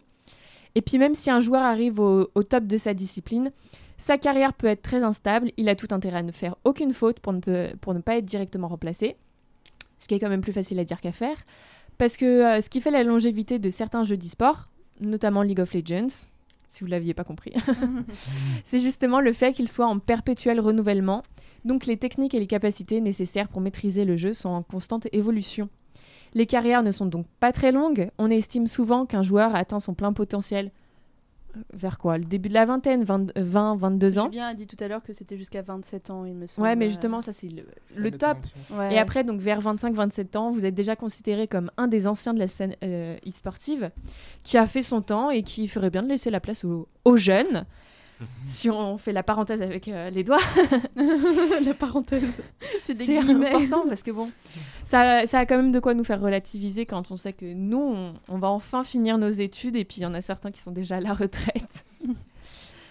Bref, tout ça pour dire que cette euh, Compétition. Bref, tout ça pour dire que cette compétitivité assez extrême entre les joueurs pour être le meilleur, tout simplement, et ben ça entraîne, sans trop de surprise, de sacrées répercussions sur leur santé. En plus des problèmes communs à tous les joueurs, comme la ténosynovite de Kervin ou la cervicalgie, pour ne citer que les plus simples. Alors pour J'ai failli pas traduire- bafouiller. La ténosynovite de ouais, exact. C'est Wow. juste une inflammation euh, des tendons du pouce et la cervicalgie, c'est des douleurs au cou. Juste. C'est pour ça qu'il y a des kinés maintenant dans les, dans les équipes. Dans les équipes, d'accord. Wow. C'est Très bien entouré les joueurs. ouais. C'est ça. Je t'en prie, Chloé, continue. Donc, qui dit volonté de dépassement dit parfois bah, passer par des méthodes pas très saintes pour arriver à ses fins, ou pour parler de façon plus concrète, le dopage. ta ta ta. Euh, selon une enquête Numérama datant de 2013, donc ça commence à dater un peu, mais on peut s'imaginer que ça Oui. ne fait que peut-être augmenter. Les premières révélations de dopage dans l'e-sport ont éclaté aux États-Unis sur la scène e-sportive de Call of Duty, où le dopage est devenu très récurrent. Ce dernier porte un nom, l'adéral. Alors c'est Oui. pas du tout ça l'accent, mais euh, l'intention y est, qui est un médicament utilisé aux US pour soigner les troubles de l'attention, mais qui chez un individu sans pathologie est connu pour augmenter la, la capacité d'attention et empêcher la somnolence. C'est un produit d'ailleurs illégal en, en Europe, puisqu'il est considéré comme un stupé- stupéfiant, mais c'est vrai qu'il est, ça améliore un peu les réflexes et euh, notamment le, le Mm. lien main-cerveau, enfin cerveau-main plutôt. On a vu en début que le moindre petit réflexe était vraiment très Voilà, important. Exactement, Très important. Ça se joue à la, différence. à la microseconde. Ouais, ouais. Donc, euh, On imagine donc sans mal euh, certains joueurs utiliser ce produit dopant pour améliorer leurs réflexes, donc comme on en a parlé, leur capacité d'analyse aussi, pourquoi pas, qui sont la base des pratiques professionnelles e-sportives, et ainsi conserver toutes leurs chances de s'illustrer dans le jeu. Et avec tous les enjeux liés à l'e-sport, que ce soit financier ou professionnel, cette pratique entraîne un peu un, cercle infernal, un cercle vicieux, où certains joueurs se dopent et donc tous les autres suivent pour ne pas laisser euh, se laisser dépasser pardon, et perdre ces chers cash price et contrats publicitaires qui font toute la différence. Ce, ce phénomène avait d'ailleurs été énoncé par Zach Nani, une figure du milieu de Call of Duty, qui avait déclaré que les Américains avalaient les pilules d'Adderall comme des Skittles. Skittles. Exactement, ouais, c'est c'est assez connu, mais je Ouais. voulais vraiment la placer. Parce que bah, je trouve ça assez marquant. Effectivement. Ouais, c'est vrai que l'adéral, c'est surtout aussi euh, euh, sur le, le- le jeu phare euh, Counter-Strike euh, Global Offensive, c'est un- une drogue qui est beaucoup utilisée. Après, il faut, il faut prendre aussi notre point de vue de français parce que là-bas, c'est Mm. c'est pas du tout le même point de vue par rapport à ça. Il faut savoir qu'il y a énormément d'étudiants qui prennent ça pour leurs études parce que voilà, c'est le. C'est la mentalité États-Unis, c'est toujours performer au maximum, donner le, le maximum de ses capacités. Et c'est vrai que euh, j'apporte un- un- une petite nuance à ce que tu as dit. Normalement, c'est censé baisser parce que dans les compétitions maintenant, les contrôles antidopage sont multipliés. Et donc, normalement, ça devrait amener à une baisse significative de l'u- de l'usage de dopage pour les compétitions d'e-sport. Voilà. Bah, tant mieux. enfin, une bonne On nouvelle. On l'espère. Bon, après, on peut se dire quand même que si du coup euh, les Américains ils utilisent beaucoup ça, euh, les Français ils vont peut-être euh, pas vouloir euh, suivre le mouvement, mais bon, ne pas vouloir euh, perdre en fait euh, toutes les compétitions quoi. Ce serait dommage. Ouais, c'est sûr. Mais euh, c'est mieux de s'entraîner. C'est plus sain. Il n'y a pas de Ah, réglementation internationale euh, vis-à-vis de ça? Bah, je sais que Ubisoft, Ouais. euh, ils avaient pas fait grand chose à l'époque. Ils avaient été un peu critiqués pour ça. Après, je sais pas, comme ça date de 2013. Bon, Oui. j'espère que c'est mieux maintenant. Oui, normalement. Donc on remarque euh, que plus l'e-sport se développe pour atteindre peut-être un jour le même statut que le sport traditionnel, qui sait, plus ils en adoptent, plus il en adopte aussi les vices. Euh, chasser le naturel, il revient au galop. J'adore les expressions. du coup, alors si vous, a- si vous m'avez bien suivi jusque-là, vous m'avez démasqué. Peut-être qu'en fait, toute ma présentation depuis le début, c'était pas pour critiquer les sports, ce serait quand même pas mon genre, Oh bah. Mais euh, bien pour supporter la théorie que oui, l'e-sport, c'est vraiment du sport après tout. Et ouais, tout ça pour ça. Bravo. Merci, merci. Euh, du coup, je vois les gens venir. euh, oui, mais les jeux vidéo, euh, c'est bah, c'est des jeux en fait, euh, comme leur nom l'in- l'indique. Ce à quoi je répondrais Ok, boomer. mais est-ce qu'un simple vi- euh, jeu vidéo peut entraîner autant d'enjeux et avoir autant de conséquences sur les pratiques des joueurs? Que nenni. C'est quand même un peu triste de voir quelqu'un arrêter de jouer pro à seulement 25 ans sous prétexte qu'il est euh, devenu trop vieux, quand même. Mhm. En tout cas, heureusement pour moi. Si j'ai pas de carrière dans l'e-sport, elle peut pas se finir. Logique. moins, waouh. ah non, mais il fallait y penser. Mais en fait, c'est- juste pour ça, clairement. Sinon, je sais bien que je serais au top. au top euh, de- On y croit tous. Merci. en tout cas, euh, bon, faut être un peu honnête. Je vous avais bien prévenu au début de ma chronique que j'étais quand même une immense fan de jeux vidéo. Euh, voir l'e-sport devenir une pratique mondiale majeure, se répandre de plus en plus et faire bouger les opinions les plus réfractaires, c'est quand même vachement satisfaisant. Et de voir tout ce qu'on peut accomplir dans le domaine aujourd'hui, que ce soit au niveau du bénévolat, comme on l'a dit, ou même au, niveau professionnel, bah, toutes les personnes rassemblées autour d'une passion commune, c'est beau. Waouh. Ah, c'est beau, mais pas très original comme speech. Merci Chloé, oui, je sais. en tout cas, qu'on le veuille ou non, e-sport is coming. Hmm, on se demande, euh, c'est référence à quoi Ah, je sais pas, je sais pas, je vous laisse deviner. Vous avez des choses à ajouter peut-être, à nuancer euh, Vas-y, parce que Euh, Euh, bah moi concernant le- Mhm. les sponsors, c'est vrai qu'il n'y a, pas forcément que des sponsors euh, agroalimentaires euh, néfastes pour la santé Oui. des jeunes. Il y a aussi des de marque. oui, il y a aussi des, des sponsors qui qui euh, qui sponsorisent des équipes de manière assez originale. Par exemple, je vais reprendre euh, l'exemple d'une équipe euh, française d'e-sport, Vitality, Mhm. qui s'est fait sponsoriser par euh, Renault pour, euh, pour sponsoriser uniquement son équipe sur un jeu de voiture. Voilà, Renault Oui, qui sponsorise l'équipe e-sport d'un jeu de voiture. Donc qui a sponsorisé euh, l'équipe Rocket League et donc qui a permis de faire la. Renault F1 Team. Euh, Rocket League Vitality, euh, qui entre autres a gagné les championnats du monde. Donc c'est vrai que des sponsoring, il n'y a pas que McDonald's voilà, qui Oui. sponsorise des équipes e-sport, il y a aussi des initiatives oui. plus constructives. Voilà. D'accord, merci pour ces précisions. Alors, si je puis me permettre une intervention un peu longue, qui Pas va reprendre problème. beaucoup d'éléments pour le coup, euh, je, vais, je vais partir sur les sponsors déjà. Où effectivement, il y a, il y a des sponsors, il y a un petit peu de tout. Il y a d'un côté McDonald's, Red Bull, Red Bull qui est très très présent dans le Oui. sport et dans l'e-sport également. Euh, récemment, enfin pas récemment, ah, il y a quelques temps, il y a Orange qui a commencé à rentrer dans l'e-sport, notamment en sponsorisant Kayane, dont j'ai parlé tout à l'heure, qui est vraiment, si ce n'est pas là, ça doit être la figure de l'e-sport français. Je pense, je pense qu'on peut l'appeler ainsi. Euh, mais il y a également des sponsors qui sont plus, qui sont plus naturels, qui sont plus éco-friendly, qui commencent à se développer. Récemment, il y a une, euh, une, entre- une entreprise, une association à Montpellier qui est Black Mice, qui commence à essayer de développer des sponsors, de- d'intégrer plutôt des sponsors qui soient plus éco-friendly. Ça va être des sponsors de marques d'eau qui vont être un peu plus, un peu plus écologiques, de marques de nourriture écologique, de nourriture végétarienne, de nourriture saine Mhm. pour, la, pour la santé des joueurs. Et ces, ces tentatives en fait d'intégrer l'éco-friendly et surtout le, le sain à l'e-sport sont en réponse à ces, à ces sponsors qui arrivent comme Red Bull, McDonald's, etc. Donc il y a à chaque fois les deux faces de la pièce. Après, il y a aussi des sponsors à l'international qui, qui ont aussi les deux faces de la pièce. Par exemple, aux États-Unis, T-Mobile, qui est l'un des plus grands fournisseurs de téléphonie mobile aux États-Unis, sponsorise l'Overwatch League et sponsorise également d'autres compétitions.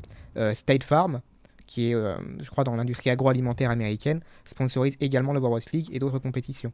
Donc tous ces sponsors arrivent de façon internationale à se contrebalancer. Il y a les gros sponsors qui vont essayer de faire les sponsors parce que bah, forcément ça rapporte de l'argent, Oui. donc ça les intéresse beaucoup. Mais de plus en plus de sponsors éco-friendly qui essayent de s'intégrer pour montrer qu'il y a aussi cette place-là dans l'e-sport. Il y a aussi l'autre face de la pièce. Après, quand on parlait tout à l'heure des problèmes par rapport à- aux écoles, par rapport à beaucoup de choses, il y a aussi par rapport au fait que, vu que les diplômes ne sont pas encore vraiment en place, il y a un petit peu de népotisme au niveau de l'e-sport. Il y a quelque chose, on ne peut pas se mentir là-dessus. Très récemment, par exemple, je vais citer des noms, mais c'est un, un projet, enfin c'est un projet, c'est un conflit en cours. Dans l'Overwatch League, récemment, il y a un streamer qui s'appelle Chipsa, qui a été recruté par l'équipe des Philadelphia Fusion, qui est une Mhm. équipe de l'Overwatch League, une équipe professionnelle. Et Chipsa n'est pas un joueur professionnel ou même semi-professionnel, originellement parlant. C'est un joueur, c'est un streamer. C'est quelqu'un qui stream sur Twitch, qui se, qui se fait regarder jouer par beaucoup, de, par beaucoup de joueurs, un peu comme Zerator en quelque sorte, Mhm. qu'on a mentionné tout à l'heure, qui, est, qui a une, une certaine communauté, qui est un petit peu connue, mais qui n'a pas le niveau d'un professionnel. Et il a été recruté par les Philadelphia Fusion. Et beaucoup, pour la communauté, du coup. alors, on pourrait dire ça, mais on attribue surtout ce recrutement au fait que l'assistant coach des, Phila- de la- des Philadelphia Fusion est le grand frère de Chipsa. Ah oui. Et c'est un cas parmi tant d'autres. Je je ne dis pas que c'est, que c'est pour ça qu'il a été recruté. C'est juste que pour l'instant, la communauté a tendance à affirmer ça. À affirmer plutôt cela. Oui. Et il y a eu d'autres cas en Overwatch League qui pourraient être contestables. Il y a eu d'autres cas dans d'autres compétitions qui pourraient être contestables. Et ça, c'est par rapport au fait qu'il n'y a pas encore de véritable reconnaissance des diplômes. Il y a une reconnaissance qui se fait au skill par les pairs, mais une reconnaissance également qui se fait au bouche à oreille. car c'est un, c'est un domaine de l'entreprise, c'est un domaine de business encore. Donc il suffit de parler à la bonne personne et parfois on peut être intégré dans un projet dans lequel on n'a pas forcément les recommandations pour. Mhm. Mais peut-être qu'on a les compétences pour. Mais c'est quelque chose qu'il faut prouver sur le terrain. Parfois, des personnes arrivent à le prouver et parfois non. Euh, j'aimerais citer quelqu'un, en l'occurrence, par rapport à la, à la, connivence entre le sport et l'e-sport. Mhm. C'est Monsieur Paul Arrivé. Paul Arrivé, c'est un journaliste de l'équipe. Ah non, de l'équipe, oui. C'est un journaliste de l'équipe qui est le seul journaliste e-sport et le premier journaliste e-sport de l'équipe et surtout de France. C'est un journaliste qui, depuis des années, travaillait autrefois en tant que pigiste et a été euh, recruté par l'équipe officiellement assez récemment. Encore une fois, toutes mes félicitations à lui. Oui, grand big up. Et qui, euh, et qui essaye de promouvoir justement le monde de l'e-sport pas dans son côté sain ou malsain, mais simplement de le promouvoir dans son côté journalistique. Mhm. Et pendant très longtemps, tous ses collègues et tous les, toutes les personnes qui regardaient ça se demandaient mais qu'est-ce que ça a à faire dans l'équipe? Pourquoi une rubrique e-sport dans l'équipe? Mhm. Et eh bien depuis récemment, il a réussi à faire en sorte que ça se développe et que les deux aient une certaine connivence. Il y a notamment le casteur Rivenzi qui présente une, euh, une émission, je crois, pour l'équipe sur l'e-sport. Et cela grâce aux efforts de Paul Arrivé qui a réussi à faire en sorte de développer cette vision de l'e-sport. Car comme lui le dit et comme d'autres le disent, c'est pour ça que j'aimerais renvoyer à l'interview qui est sortie hier en l'occurrence par le youtubeur Zaroid qui a fait une interview de Paul Arrivé sur sa chaîne. D'accord. L'e-sport est, très, est assez mal vu dans le monde par rapport justement à l'absence de visibilité de ce domaine. On a eu beaucoup de mauvais, de mauvais a priori, parce que le jeu vidéo, parce que euh, les geeks qui restent assis dans leur chambre jusqu'à 8h mm. du matin alors qu'ils ont cours à 9h, euh, mm. qui, euh, qui, ne mangent pas, qui ne boivent pas, qui n'ouvrent pas la fenêtre. Oui. Tous ces stéréotypes existent. Et s'ils existent, c'est parce qu'il y a des occurrences de ces stéréotypes, et c'est normal. Tout comme on peut dire que tous les. Il y a des stéréotypes qui disent que tous les joueurs de foot sont stupides. C'est faux, mais il y a des joueurs de foot stupides. ça, ça, existe. Donc, il y a ces occurrences-là. Il y a, il y a des stéréotypes partout. On espère que la roue tourne pas tourner. voilà, on cité que lui. Par exemple. Par exemple. Mais donc, tous ces stéréotypes existent et là où les acteurs actuels de l'e-sport essaient de se battre, c'est justement pour essayer de contrecarrer ces stéréotypes. Mais il y aura d'autres qui vont se créer. Il y a les stéréotypes de népotisme, il y a les, les si on peut appeler ça les mauvais sponsors, les sponsors entre guillemets malsains, les gros sponsors qui vont arriver. Il y a ces problématiques du dopage qui arrivent à l'international. Il y a eu des matchs truqués sur StarCraft 2 par exemple. Il y a quelques années, il y a eu des matchs truqués par des joueurs coréens qui ont arrangé les matchs pour essayer de gagner de l'argent en, avance. Ça a été repéré, les joueurs ont été bannis, mais c'est arrivé il y a de plus en plus de problématiques politiques également. Je pense que vous avez entendu parler de la problématique de Free Hong Kong, par exemple. Oui, je voulais en parler à la un fin. Joueur Stone qui a été banni, qui a été originellement banni pendant un an pour avoir exprimé ses opinions politiques. Le, bannissement a été, a été euh, ramené à six mois. Et lors de la BlizzCon, le président de Blizzard a fait des excuses publiques par rapport à, la, par rapport à ce qu'ils avaient fait, en mhm. disant qu'ils avaient, hein. qu'ils avaient mal réagi il, a fait des excuses publiques. Oui, c'est déjà ça. C'est objectivement parlant, il a pris la, il a pris l'initiative de faire des excuses publiques. Après, on, mhm. les voit comme on veut. Effectivement, la sanction reste beaucoup trop grande pour un joueur qui a exprimé ses opinions. Certes, il avait transgressé le règlement qui était de ne pas, de ne pas affirmer d'opinion politique, mais la sanction reste trop grande par rapport à ce qu'il a fait. Et encore une fois, il y a aussi tout le lien aux jeux vidéo qui, qui dénature, enfin qui, qui dénature, qui donne une mauvaise, euh, une mauvaise opinion de l'e-sport. Sauf que ce que les gens ne voient pas, ce que les, ce que les gens voient plutôt, c'est que l'OMS a dit récemment que l'addiction à l'e-sport existait. Mhm. Alors, étymologiquement, c'est faux, car une addiction demande forcément une, euh, une substance, et l'e-sport n'est pas une substance. Donc, étymologiquement, ou même aux jeux vidéo d'ailleurs, étymologiquement, c'est faux. Mais si selon l'OMS c'est vrai, malheureusement, l'OMS, dans l'Organisation mondiale de la santé, alors l'addiction aux jeux vidéo existe. Sauf que une addiction à quelque chose, c'est tout simplement le développement d'une passion en quelque sorte. Oui, c'est pas forcément négatif. On peut être addict à, la lecture, on peut délaisser complètement le monde extérieur pour lire des livres et lire et lire et lire jusqu'à ne plus en avoir, jusqu'à n'avoir rien à faire du reste. Oui. Mais ce qu'il faut aussi prendre en compte par rapport aux jeux vidéo et donc par rapport à l'e-sport, c'est qu'il y a énormément de choses qui gravitent autour de ça. Il y a par exemple le côté sociologique. Tout à l'heure, on, a pas, on a parlé de. Peut-être que ce sera coupé au montage, hein, mais. Pas de problème. Tout à l'heure, on a parlé du fait que qu'il y a un jeu vidéo qui permet à certaines, euh, à certaines euh, comment on appelle ça? Le truc des, des oiseaux, j'ai oublié. Des scientifiques ah, des, scientifiques, merci, de faire des études par rapport, à, bah, par rapport à les oiseaux. Mais il y a aussi des études sociologiques qui ont été faites, avec le jeu Papers, Please, par exemple, qui permet de faire des études sociologiques sur le comportement des joueurs vis-à-vis de, de, situations de crise, de situations, par exemple, on les met dans, le, dans, dans la peau de garde frontières pendant des, à, à, des pays de réfugiés. On leur dit qu'est-ce que vous faites? Est-ce que vous laissez passer les réfugiés ou non en fonction de leur papier? Il y a des études sociologiques faites par rapport à d'autres jeux, par rapport à la gamification. Et il y a des tremplins aussi faits entre le jeu vidéo et l'e-sport et aussi le sport. il y a quelques années, il y a un joueur d'e-sport de Formule 1, c'était un jeu vidéo Formule 1, je crois que c'était fin 2018 ou 2017, qui a remporté plusieurs championnats d'affilée. Et une écurie de Formule 1 lui a proposé de devenir pilote chez eux. Et après une courte formation, il est devenu pilote de Formule 1 et il a Oh. fait une course de Formule 1, Oh. alors qu'il venait du monde du jeu vidéo. D'accord. Donc c'est pour ça que l'e-sport et le jeu vidéo ne sont pas tout bons, clairement. Il y a énormément de problèmes qui se développent, qui se sont développés et qui vont encore se développer. Mais il y a aussi tout ce côté par rapport à la communication qu'il y a et par rapport à la connaissance que les gens ont, par rapport à la connaissance que les nouvelles générations et que les anciennes générations ont de l'e-sport. Mhm. Et avec le développement, avec la prise de connaissance que de plus en plus de journalistes essayent de faire et de montrer au monde par rapport à, ce- à ça, peut-être que plus les gens prendront connaissance du système et peut-être qu'on arrivera à avoir un, un e-sport plus sain. Du moins, c'est ce que personnellement j'espère et c'est ce que je pense. Oui. Beaucoup de journalistes comme Paul Arrivé, comme Rivenzi, comme Alban Delagrange, qui est maintenant manager des, des Toronto essayent de, faire, essayent de faire par rapport à leur communauté, car l'e-sport et le jeu vidéo sont des, sont des domaines communautaires, avec tous les réseaux sociaux, tous les partages. Comme Dominique McLean aussi, qui a donné un quart du cash prize qu'il a remporté en 2018 à son adversaire, car son père était souffrant du cancer. Comme, euh, comme Zerator, qui certes ne fait pas d'e-sport, mais fait, de, fait du jeu vidéo dans le caritatif, et qui reçoit un message de Monsieur le Président qui le remercie pour les efforts qu'il fait avec toute son équipe. Tout ça, ce sont des bons points de l'e-sport et du jeu vidéo. Et j'espère pour ma part qu'ils contrebalancent les mauvais points et qu'ils y arriveront à venir. On espère tous sur ces belles paroles.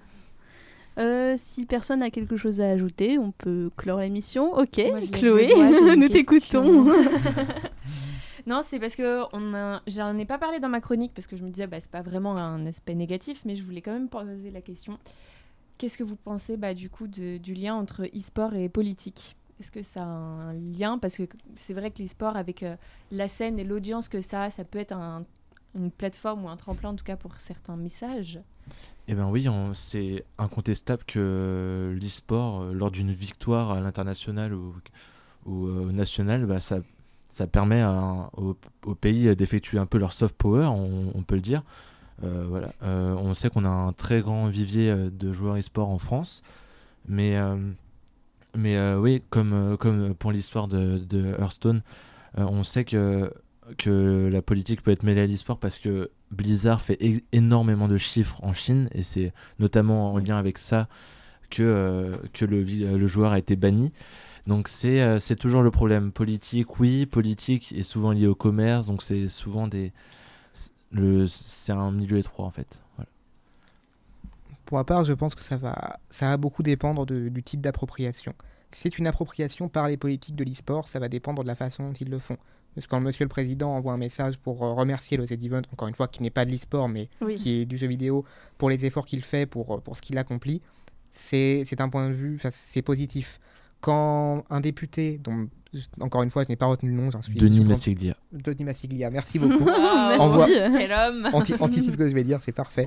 envoie, envoie un message pour, euh, pour encourager l'équipe de France d'Overwatch, c'est bien ça? Pour encourager l'équipe de France d'Overwatch. Ah, il a acheté le maillot et le drapeau, il était Achète- à fond dans les Ah, tribunes. wow. C'est achète le incroyable. maillot, il est dans les tribunes. Quand on voit ça, quand il y a ce genre d'appropriation, ou plutôt de message des politiciens vers, euh, vers le jeu vidéo et vers l'e-sport surtout, on peut se dire que le lien ne peut ne pas être gênant. Après, quand, c'est- quand l'e-sport est utilisé pour transmettre des vues politiques, là effectivement, ça devient problématique, Oui. car l'e-sport est censé être objectif. Après, on a des antécédents sportifs. Je pense notamment à des coureurs aux Jeux Olympiques. Je ne saurais pas vraiment me souvenir de la date, mais euh, deux coureurs noirs et un coureur blanc qui, à l'époque de la ségrégation, avaient levé le poing en signe Oui. de, de démonstration contre la ségrégation. On l'a tous vu en cours d'anglais. c'est Oui. et ce, ce message-là était un message politique dans le sport. Et on pourrait dire qu'objectivement, ça n'avait pas sa place ici, sauf que c'était pour dénoncer une lutte très importante. Oui. Et la lutte qu'a dénoncé Blitzchung, justement le joueur, de, le joueur Hearthstone, est aussi une lutte qui est objectivement importante et qui d'ici quelques années sera probablement regardée comme une lutte aussi très importante. C'est pour ça qu'il faut faire la part des choses entre la subjectivité et l'objectivité. Mhm. Objectivement parlant, effectivement, la politique et le sport, et la politique et l'e-sport devraient être totalement différenciés, car ce n'est pas un jeu politique, ce n'est pas un jeu approprié. Subjectivement parlant, il y a des messages qui, peut-être, dont on pourra dire dans 5 ans, dans 10 ans, qui valaient la peine d'être transmis, mais encore une fois, ça, ce sera avec l'écriture que nous ferons de l'histoire. Et d'un point de vue aussi national, on peut évoquer aussi qu'à la Paris Games Week de cette année, le secrétaire d'État au numérique a lancé un plan qui s'appelle France eSport 2025 qui a pour but de faire euh, de la France le pays de l'e-sport euh, leader européen dans les années à venir. J'allais dire européen quoi. Oui, européen. Euh, la Corée, la, Chine, comment dire On va attendre un petit peu, hein, on va essayer de dépasser l'Allemagne et, la Grande-Bretagne entre autres, mais non, voilà. oui, on est bien, on est, on a vraiment un très bon pays d'e-sport, mais mais voilà, c'est la volonté de développer la formation, de développer la professionnalisation, de développer l'encadrement et on ne peut pas développer un milieu sans avoir l'appui d'un certain cercle politique de l'État, parce qu'il y a un moment où les diplômes vont avoir besoin d'une certification nationale, une reconnaissance nationale aussi. Euh, c'est important pour qu'un milieu se développe, à mon sens. Voilà. Et quelque chose qui peut vous concerner, car je ne sais pas si c'est de, nature publique que vous êtes étudiant en droit pour la plupart, mais mhm. le monde juridique autour de l'e-sport est également en train de se développer et doit se développer pour permettre euh, au développement, pour mettre le développement de l'e-sport. C'est pour ça que de plus en plus de juristes se revendiquent comme étant des spécialistes de l'e-sport. Je pense notamment à Jean-François Mass, qui récemment, récemment, qui se revendique comme étant un spécialiste de l'e-sport et étant, étant, juriste par rapport à ça, et d'autres en France et dans le monde, qui vont devoir, par, dans, à l'avenir, préparer les législations et préparer les, les mhm. lois. Peut-être, je, je, prends les termes, je, pense, Les, je pense les déformer, mais vous, vous pas de problème. Préparer en fait tout ce qui va diriger l'e-sport en fait et tout ce qui va cadrer l'e-sport, que ce soit les contrats de travail, les régulations, les réglementations, faire en sorte que les que les entreprises et les que les entreprises en fait simplement respectent ces régulations pour diriger cet e-sport. Et c'est pour ça que l'impact du droit va être extrêmement important dans le développement de l'e-sport. Et pour sa hmm. reconnaissance en tant que sport euh, tout court, oui. Oui. Il y a Encore plein d'articles de code à apprendre. Génial. il y a aussi une association qui s'appelle Droit e-sport qui a été fondée, qui permet aux, joueurs, aux coachs ou aux, gens qui veulent s'investir dans l'associatif ou dans des entreprises françaises d'avoir une aide juridique quand ils souhaitent euh, euh, se lancer euh, dans l'aventure. Voilà. Bon, désolé pour cette émission bien longue, mais c'était fort intéressant. Merci à tous. on va devoir couper court, ça fait un petit peu long là, mais bon, c'est pas grave. Donc euh, merci aux chroniqueurs, donc euh, Antoine, Violette et Chloé, pour ces magnifiques chroniques comme d'habitude. Merci donc à nos invités, Julien et Xavier d'être là. Ah, bravo, bravo, bravo, bravo, la culture. Merci à vous pour l'invitation. C'est un, grand plaisir en tout cas de pouvoir intervenir. Ah, merci. beaucoup. donc merci à vous aussi auditeurs de nous écouter si fidèlement. Nous vous souhaitons tous une belle. Euh, pardon. Merci à vous, auditeurs, de nous écouter si fidèlement. Nous vous souhaitons tous d'une seule voix une bonne chance pour les examens, un bon Noël, une belle vie et rendez-vous mi-janvier pour de nouvelles chroniques. Juste si vous voulez faire le jeu, vous pouvez compter le nombre de fois où on a dit e-sport dans toutes les Et vous gagnez rien, mais ça peut être marrant. Si vous avez le temps. 153 fois, j'ai compté. Au revoir à tous, bisous bisous. Ça paraissait